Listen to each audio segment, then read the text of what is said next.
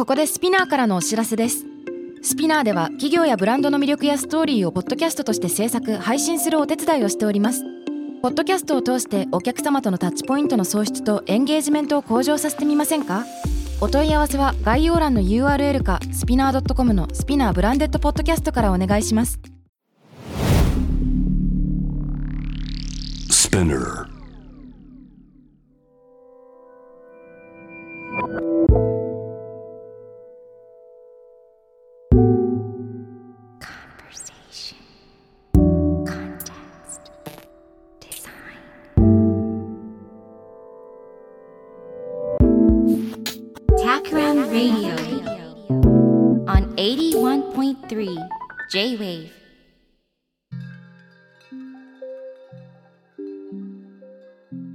渡邉康太郎がナビゲートしている J-Wave タクラムレディオ。今回のゲストは、詩人で慶應義塾大学政策メディア研究科在学中の今宿未悠さんをお迎えしています。よろしくお願いします。お願いします。こんにちは。こんにちは。うん。いや、今日非常に楽しみに参りました。こちらこそありがとうございます。えー、私と今宿さんの出会いを振り返るとですね、僕の記憶では、恵比寿にある、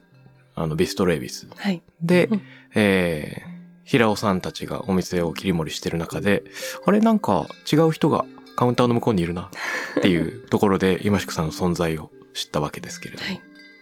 実は今宿さんは、僕の、あれ、大学での授業を聞いたことがある。あ、えっと、授業ではなくて ORF、あの、SSC がやっている、あーまあ、対外的な、まあ、うんあの、こういうこと SSC やってますみたいなイベントに、うん孝太郎さんが登壇されていた時に、あの、その登壇のご様子を拝見していました。あ、そうだったですか。はいなんか伊庭先生とかとあ、そうです、そうです。何人か、結構。クロストークみたいな。あの、ミミネルヴァの森が、なんか、あの、新しい授業を立ち上げますみたいなので、なんか、10人ぐらい卒業生が、財務作った人とか、ドローン飛ばしてらっしゃる人とかがバーッと出てきて、一人ずつバーッと話していくみたいなのが、大変なトークですね。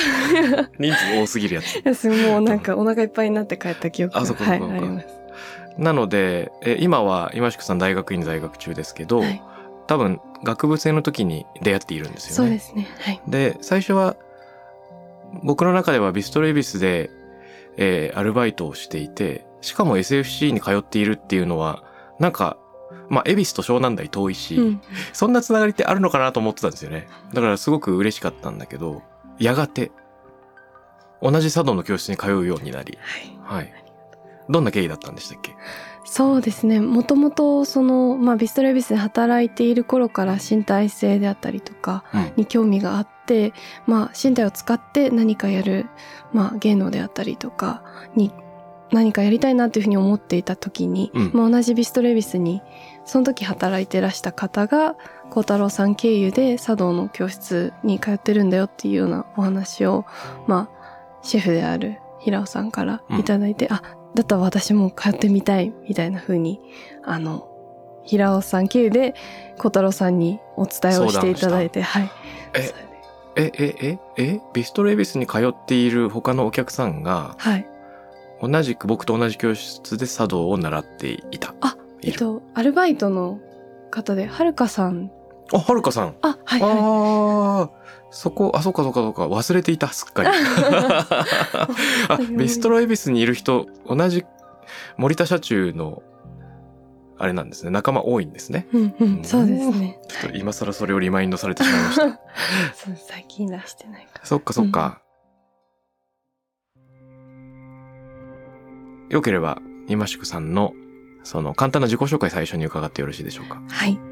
今宿美と申します。うんえっと私は現在、えっと、詩人として詩を書くということを、まあ、作り手としてやっているということと同時に、まあ、それを大学の方では、詩の実作の反対として理論として、まあ、詩はどうやって書かれるべきなのかとか、まあ、詩を書いてる間に詩の書き手の中にどのような認知が起きているのかということを、まあ、研究をしています。で、まあ、一般的に研究っていうと、まあ、客観的にデータ取ってとか、それを分析してみたいなことが起きると思うんですけど、私の場合は一人称研究といって、まあ、自分が実作者でありながら、分析者ってもという存在として、まあ、自分の一人称的な体験を記述することを通じて研究を進めていくというようなやり方で研究の方は進めています。うん。もう、全体的に興味しかないです。そうですね。その、詩、詩作にも興味がある、詩にも興味がある、詩作にも興味があるし、一人称研究、熱いですね。はい。はい。これも気になる。どっから入っていったらいいのか。ね。ね、難しいですね。うんうんあの、詩を書いてらっしゃるということなんで、そこから始めてみたいんですけど、うんはい。詩を書くってどういう体験なのかなと思っていて、うんうんその僕も詩はよく読むのです。はい。この番組でもたまに詩集を紹介したりうんうんしてるんですね。それで、ただそれが、その、なんだろう、自分の体を通して、今までなかった言葉が世界に投じられていくっていうのは、まあどういう体験なのかなっていうのはよくわかってないし、はい。うん。そこの言葉が、なんか日常生活の言葉とどう違うのかもよくわかってないんですよね。うんうんうんいや、わかります。なんか、私自身も、あの、詩を始めた頃は、うんやっぱ自分の書いているものが詩なのかっていうのはわからないっていうのは、まあ、なんていうの、詩、詩人、詩人あるあるって言ったら、そんなに一般化してしまっていいのかわかんないですけど、まあ、うんなんかそういう悩みというものは、まあずっと持っていて、うん。まあ言葉って今も使ってますし、書くこともあるし、なのですごいそこは、私自身もまだ詩と、まあ散文であったりとか、口語の違いっていうのは明確に定義できないんですけど、まあ詩を書いている状態というか、まあ決定的にこれは自分にとって詩を書く体験なんか重要だなっていうふうに思うのは、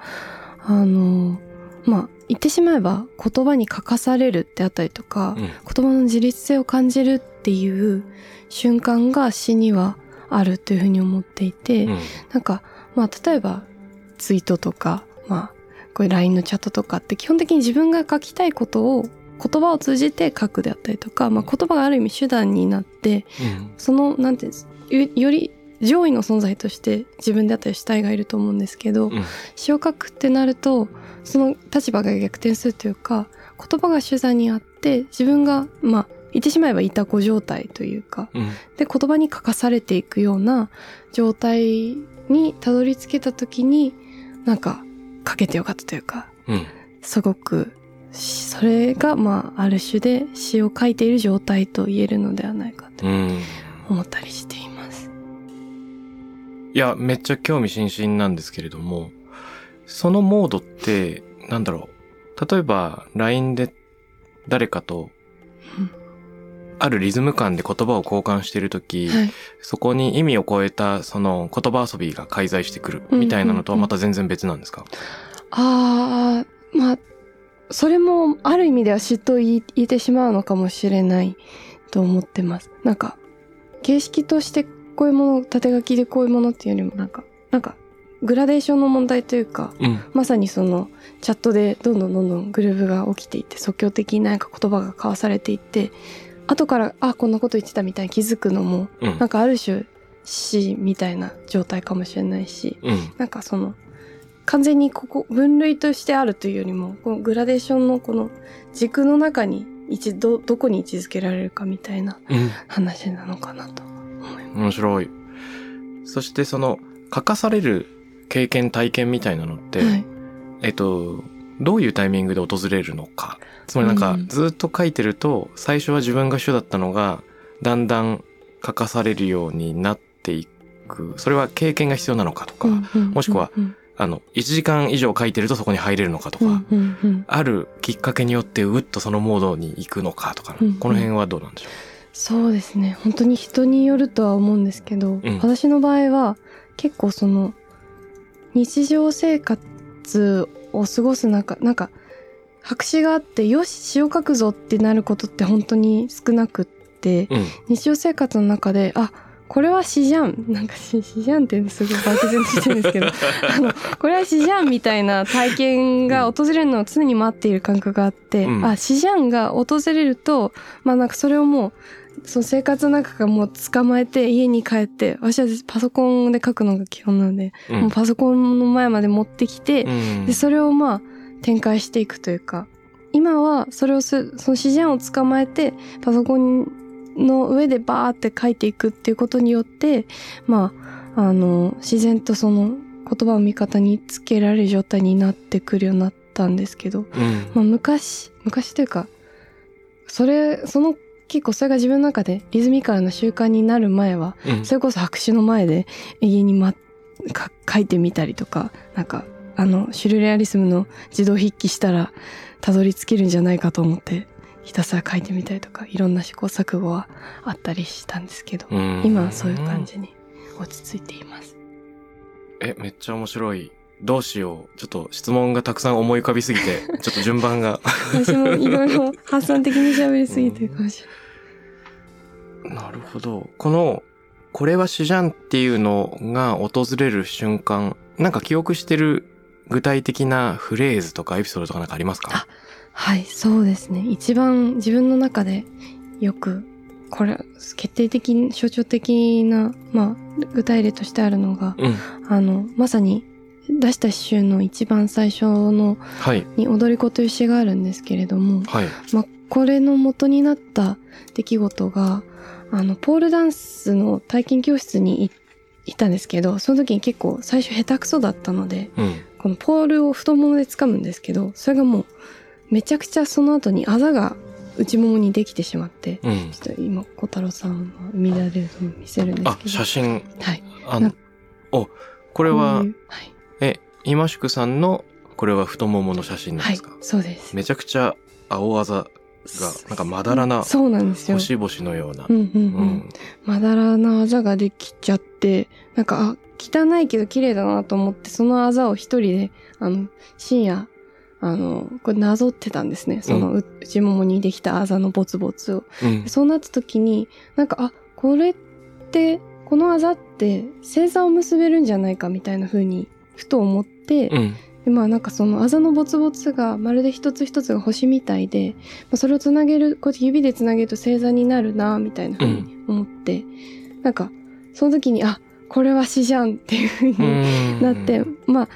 すごく一般化的な言い方をすれば、あざが星座であるっていうメタファーを発見したっていうことになるとは思うんですけど、うん。自分の中でその体験から詩じゃんって思って、それこそそれをもう、うーってパソコンの前まで持ってきて書き始めて書いた詩が、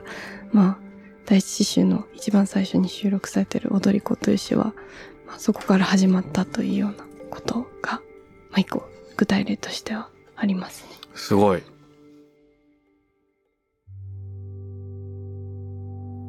え、せっかくなので、この、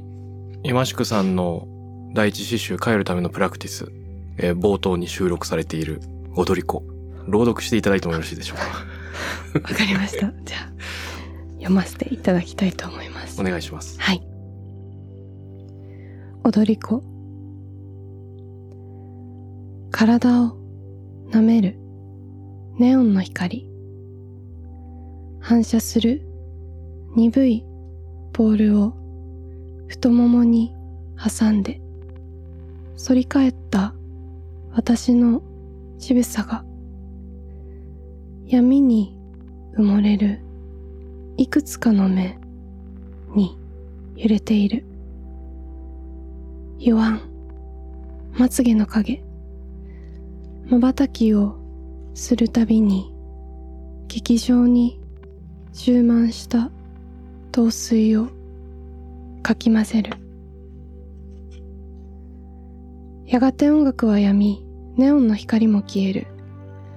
脱ぎ落とした衣装を拾い、手に抱えてそそくさはける。舞台裏の階段を地下へ地下へ。踊り子の楽屋は粉っぽく霞んでいる。明けつけな蛍光灯にさらされて、鏡に映る皮膚の凹凸。尻には肉割れの跡が何本か走っており、内もものあざは、さっきポールを挟んだ時にできたもの。血管が潰れて吹き出した赤い青が、内ももの大部分をいくつものプツプツで汚している。あなたのあざ、星みたい。彼女の声に3秒遅れて彼女の匂いが届いた。毛並みのいい猫のようなムスクの甘さが喉を鳴らして、ふわりとした彼女に目を向ける。肩を押されて近くのソファーに腰が落ちる。埃が彼女の匂いと混ざって舞い上がる。隣に腰掛ける彼女。太ももがかすかに当たる彼女の太もも。手が伸びてきて這うように。内もものあざのブツブツを一つずつなぞって結んでいく。静かに呼吸して私は股関節を外側へひねりブツブツをもっとあらわにする。彼女の薄ピンク色のネイルを施された爪が蛍光灯の光を跳ね返しながら太ももの肉にめり込みつつ移動するときブツブツを追いかけるゆっくりとした光の軌跡網膜にずっと残る。私たち星座を結んでいる。青い星指先の光でつながって星座になる。地下の霞んだ楽屋で私たち二人密かに確かに呼吸を続ける。という詩です。ありがとうございます。これは僕手元にあの求めたこの帰るためのプラクティスの刺繍があるんですけれども、はいえー時にあの音だけに耳を傾けたり目で文字を追ったりしながら味わいました。ありがとうございますいや素敵ですね。あの最初の一連のポールダンスをしているシーンはうんうんなんというか多分なんだろうネオンの光がキラッキラって反射するその光の断片うんみたいなものがあって、文字も断片的にうん。短い文字数でこうキラキラと次へ次へと移っていくはい。から、ほんの一瞬の光の加減みたいなのが短な文字数でリズムを刻んでいく。それは言語的な、なんか音のリズムもあれば視覚的なリズムもある。そして音楽が止んでネオンの光が消えて、その地下へ降りていくとき、うんうん。この開業位置も文字がだんだんと階段で地下に降りるようにはいね、深く深く進んでいき、そこからの開業はどちらかというと長めになっていきますよね。うんうん。なんかこう、怪しい二人の、なんと言うんでしょうか。なんか生めかしさを表すような、ちょっと、なんかこう、重さと軽やかさがなんか同居しているような時間が現れて。う、んうんうんうん。で、なんか現実に戻ったような気もするのに、その現実が一番シュールに聞こえるっていうような、うんなんかそんな時間がここから訪れるような気がしますね。まさにそうですね前半部分はあの断片的っていうふうにおっしゃってくださったと思うんですけど結構その私自身ストリップ劇場に通うのとかも好きでうん。あのストリップ劇場に通ってる体験とかも結構反映してるんですけど、うんやっぱフィクションって軽くて断片的でなんかまあ舞台上ってフィクションだとまず思うんですけどはい。なんかそのフィクションってすごい断片的でであの詩を読むときにどうしても目で目で読むとき開業の時にこうやって一回一回視界を繰り上げていかなきゃいけないってそこで発生するなんか遅さであったりとか、うん切れ目みたいなものがなんか舞台上であるなっていうふうに思ってまさにうんそういうふうに切っていく。で、その、そこで舞台裏にはけた後は、まさにおっしゃっていただいたように、現実でありながらも、現実ほど生のものはないうん。と私も思うので、なんかそういう意味で散文的に書きらながらも、なんか、しっかりと落としていくというか、うん。重重力的に落として構成していくということを、あの、ご指摘いただいたように意識しながら書いておりました。あいや、素敵な朗読ありがとうございます。りがとうございます。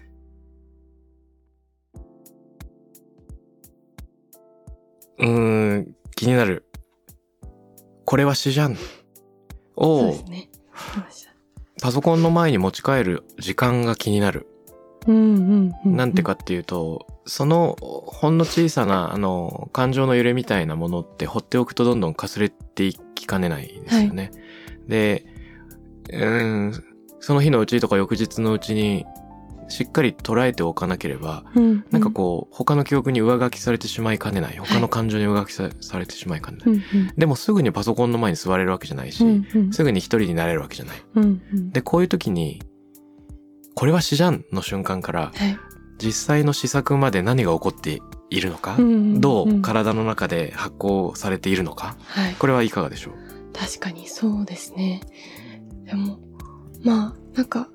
ってしまえば、その遅さというか遅延みたいなものがうん、詩においては逆にプラスに働くなというふうに思ってて、うん。まあおっしゃっていただいたように、まあ、すぐにパソコンを取り出せる環境にあるこ、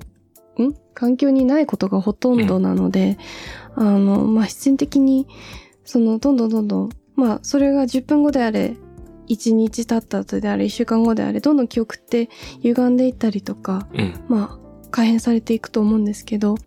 その時間の中で、まあ、なんか、ある種、その自分が見た現実というものの強固な枠組みであったりとか、なんか写実的に、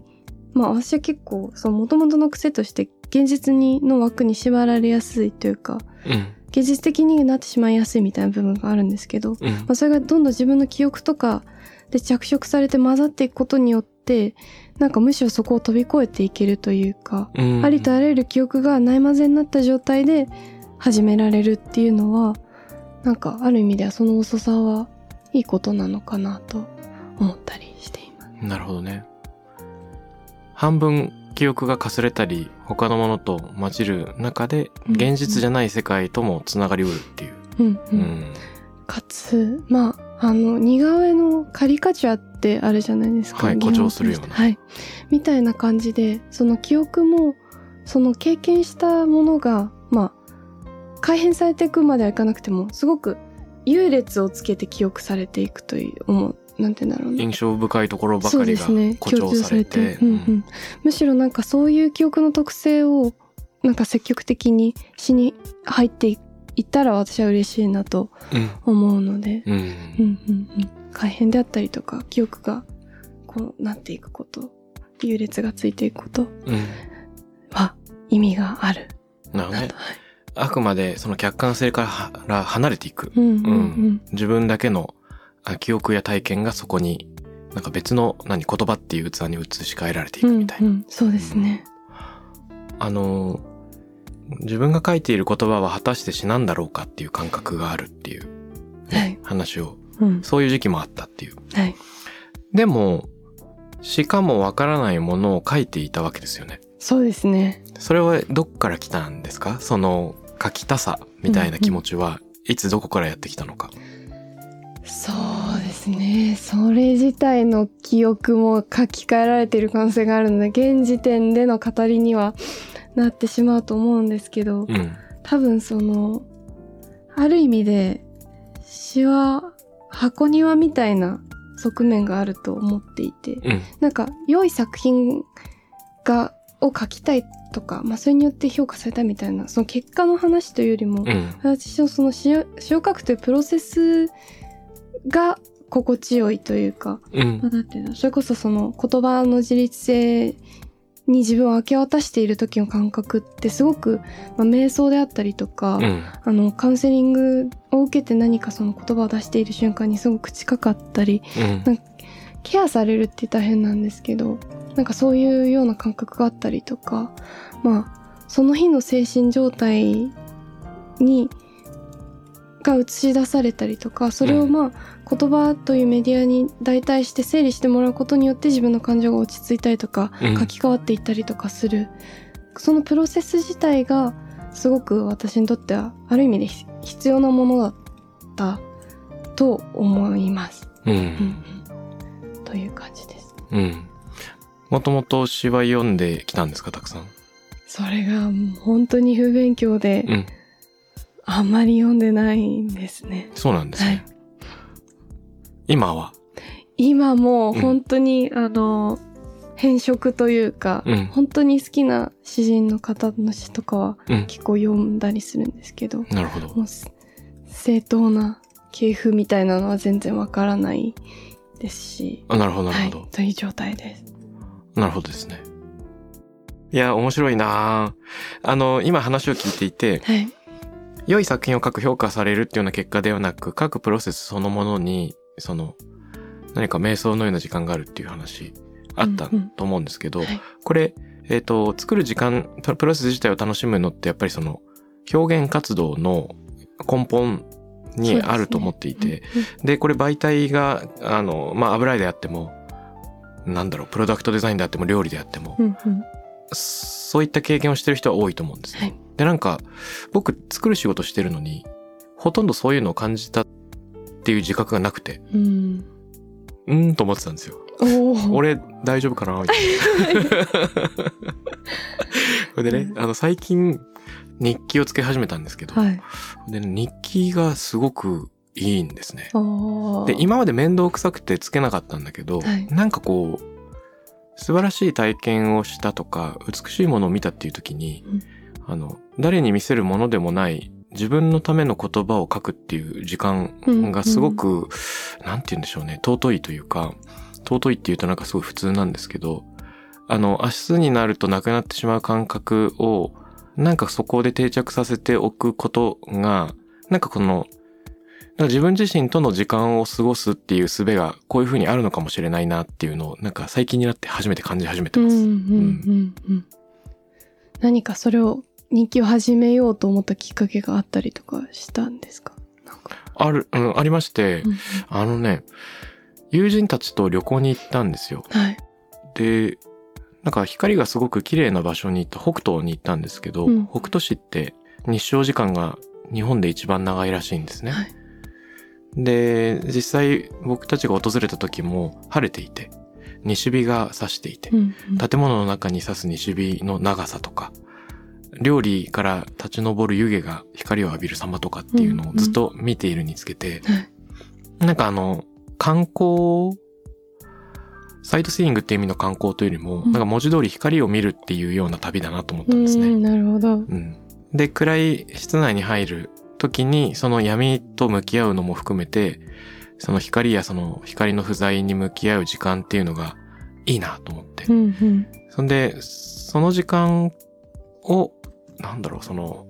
その時間を言葉にすることが大事っていう意味ではないんですけど、うんうん。なんか自分の中の感覚みたいなもの、言葉にならないものも一度記録しておくっていう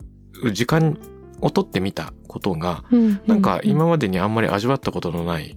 めんどくさがりなんで日記と一番縁遠い人間なんですけど、いざ始めてみると、なんて心地よいんだろう、みたいな時間がやってきました。ああそうなんですね、いやでもそれこそなんかさっきのお話じゃないですけど日記もある意味では遅さを伴っていると思っててなんかまあ日記って一日の終わりにまあ一般的には書くものだと思うんですけどそこのなんかその一日がそのその場その場で反応するっていうよりもそれが溜まったその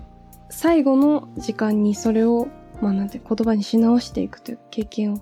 なんか再構築していくような時間があるってなんかその遅さみたいなのはなんかさっきの話とつながるなと思って聞いてたんですけど。うん、そうだと思いますね。確かにそうなのかもしれない。うん。うん。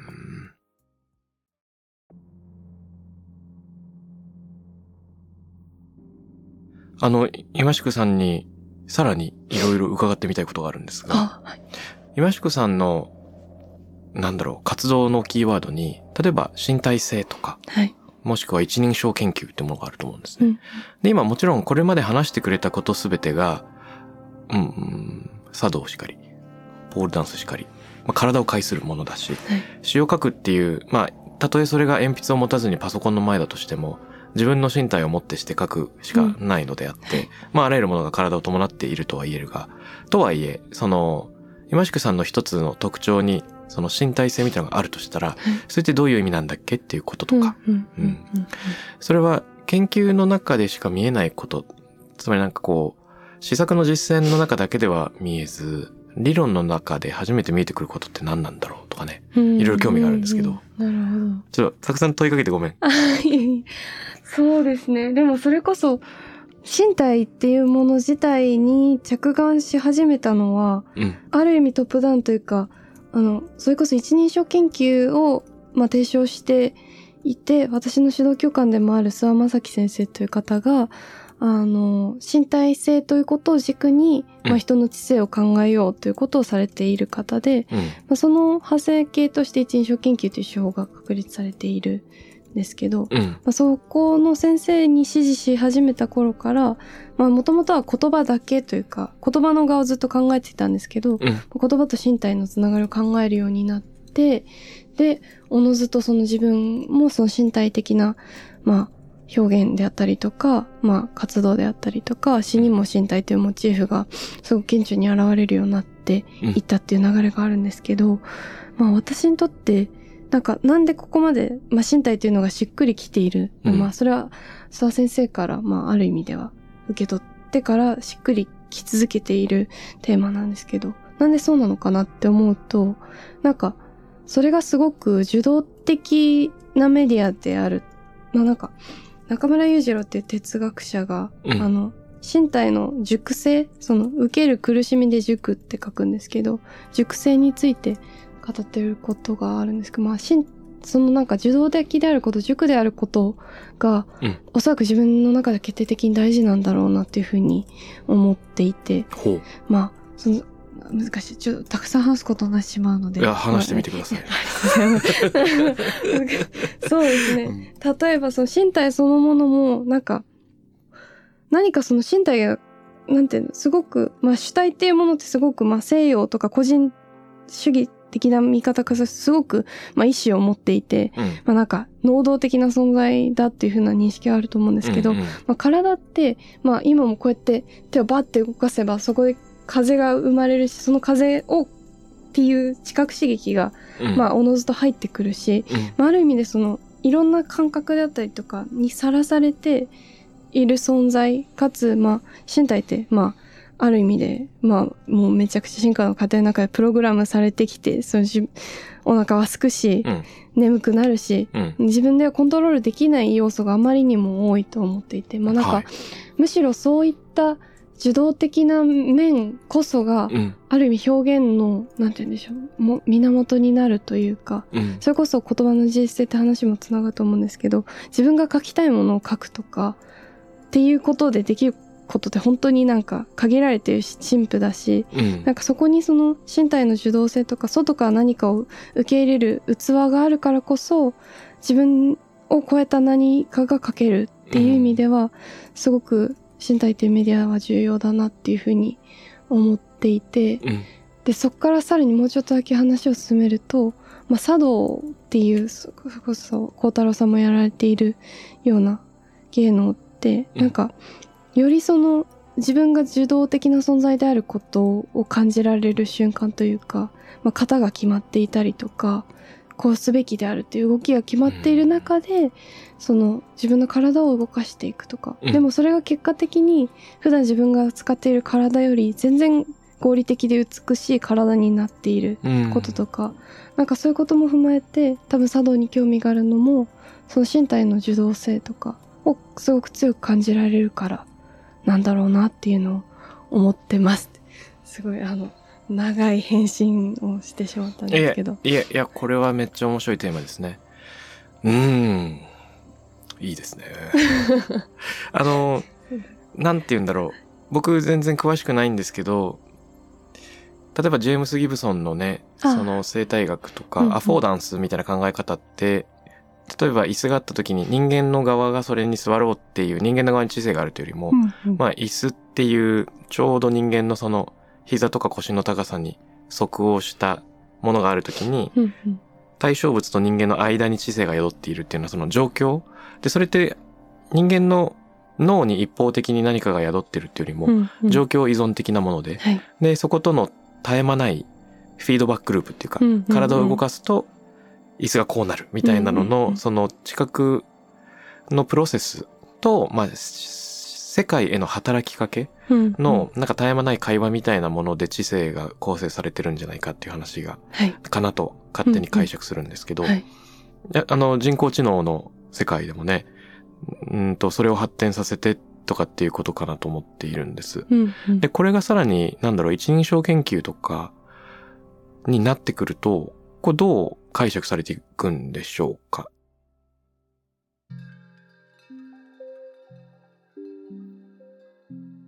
アフォーダンスとかって認知科学。で人工知能とかってコンピュータサイエンスの側面じゃないですか。はい。で今今宿さんが取り組んでいることってどっちかというとその人文寄りの面ね、ものでもあって、でその研究領域がちょっとお引っ越しすると同じ考えもいろんな新しい発見に開かれていくのかなとうん想像するんですけど、はい。この詩の一人称研究みたいなのは今今宿さんに何をあの与えてくれているのか。うんうんうん。そうですね。一人称研究自体は、うん。まさにその認知科学の領域の、まあ、話というか、認知科学の中で確立され、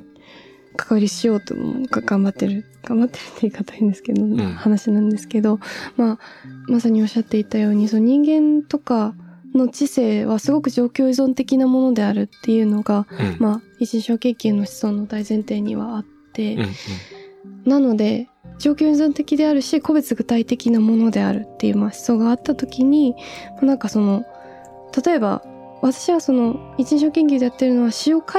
く時の人の認知って何なんだろうっていうのをまあ一人称研究でやってるんですけど、うん。まあその認知科学の従来のアプローチだとまあじゃあ詩を書いている人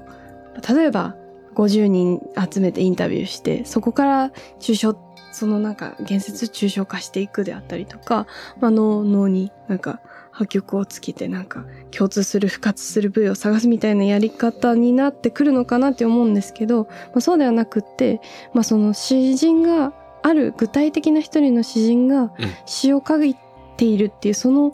その状況依存的かつ個別具体的なプロセスをひたすら克明に記述することをまずやろうよっていう、うん。まあもしかしたらそこから何かにその詩を書くとかそれこそ創作全般における普遍的な知が明らかになるかもしれないねみたいなうん。あの思想で。まあ言ってしまえばなんかそれこそ文化人類学のあのオートエスノグラフィーとかにもすごく接近するような話なんですけど、なでなんるほど。なんかそういう意味でその認知科学の、まあ、状況依存性とか個別具体性をすごく強く鋭く切り出してそれこそ考えて例えばさっきのあのあざが星座に見えたみたいな話もすごく具体的に論じていったりとか、なんかそういうことをする中でやってってでそれが私にとってどう良いのかというとその制作プロセス自覚することによって私は個人的には、まあ、認知の問題に貢献するみたいなのももちろんまああのサブ目的としてあるんですけどそれよりはなんかより作り方から作っていけるというか、うん。その詩の。うん。っていう側面はがある。うん。からまあ実作者としてすごく利利があるって言ったらすごくなんかドライな言い方なんですけどっていうモチベーションもあったりしながらうん。取り組んでいます。なるほど。あのー創作感ってはい。人によって様々で、うん。ちょっとロマン主義的な、その創作を神聖視して、うん、なんかその天才性みたいなものの中から何かを生み出していくっていう創作は、それ自体が価値のある目的であって、何かの手段になってはならないっていうような信念の人もいると思うんですよ。うんうんうん。で一方で、興味深いのは、その創作を自己目的化してもいいけど、でも別のものの手段でもあり得る。例えば研究対象にもなり得る。はいで、えっと、多分場面によって手段と目的が入れ替わったりするっていう意味では、うんうんそのロマン主義的な感覚とはちょっと距離があると思ってるんですね。はいうんうん今宿さん自身にとってその創作っていうのはどういう位置づけのものなんだろうか？そうですねでもやっぱり多分その間を行き来しているからまあその分析をやって実作をやるっていうのは多分その間をそのロマン主義的ななんか創作におけるなんて言うんだろうな。まあなんか神秘性というか、うん。まあ最後には言葉で語り尽くせないし分析しきれないよねっていうスタンスとうん。でもそれを可能な限り言葉にすることによって自らを変えていこうっていうなんかその間を常に行ったり来たりうん。し続けながらうんなん。かやっているような感じがあります。うんなんかうんうんっていう感じですね。なるほどです。今日は何というか、そもそも詩を書くっていうことと、その認知科学の研究っていうのが僕の中では割とあの近寄らない、近寄ることがないような二つの領域かなと思ってたのを、うんうんあの、エレガントな形で一つに表現してくれて、かつどっちにもすごい興味があるぞっていう内容なので、すごく興奮しながらいろいろ話を伺ってたんですけど、あの途中の詩の朗読もあって、感覚的にも知的にも、あの、楽しい時間を過ごさせていただきました。こちらこそ本当にたのめちゃくちゃ楽しくて喋りすぎてしまったほどです。ありがとうございます。大丈夫でございます。ということで、えー詩人で、慶応大学大学院在学中の今宿美優さんにお越しいただきました。どうもありがとうございますあ。りがとうございました。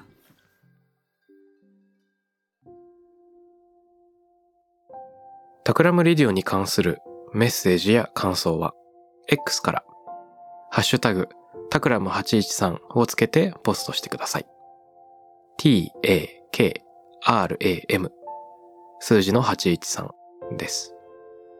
また、僕、渡邉康太郎への質問や相談などは、DM でも受け付けています。番組オフィシャルアカウントのアットマークタクラム813をフォローして送ってください。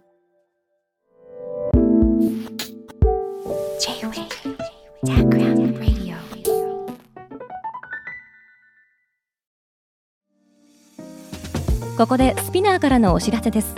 現在さまざまな企業のブランデッドポッドキャストを制作しているスピナーでは自社開発したポッドキャスト管理システムソニックボウルを用いたオリジナルのアンケートを実施しています。リスナーの属性データを可視化することで御社のニーズに合わせたコンテンツ制作が可能になります。スピナーホームページ内のコンタクトよりまずはお問い合わせください。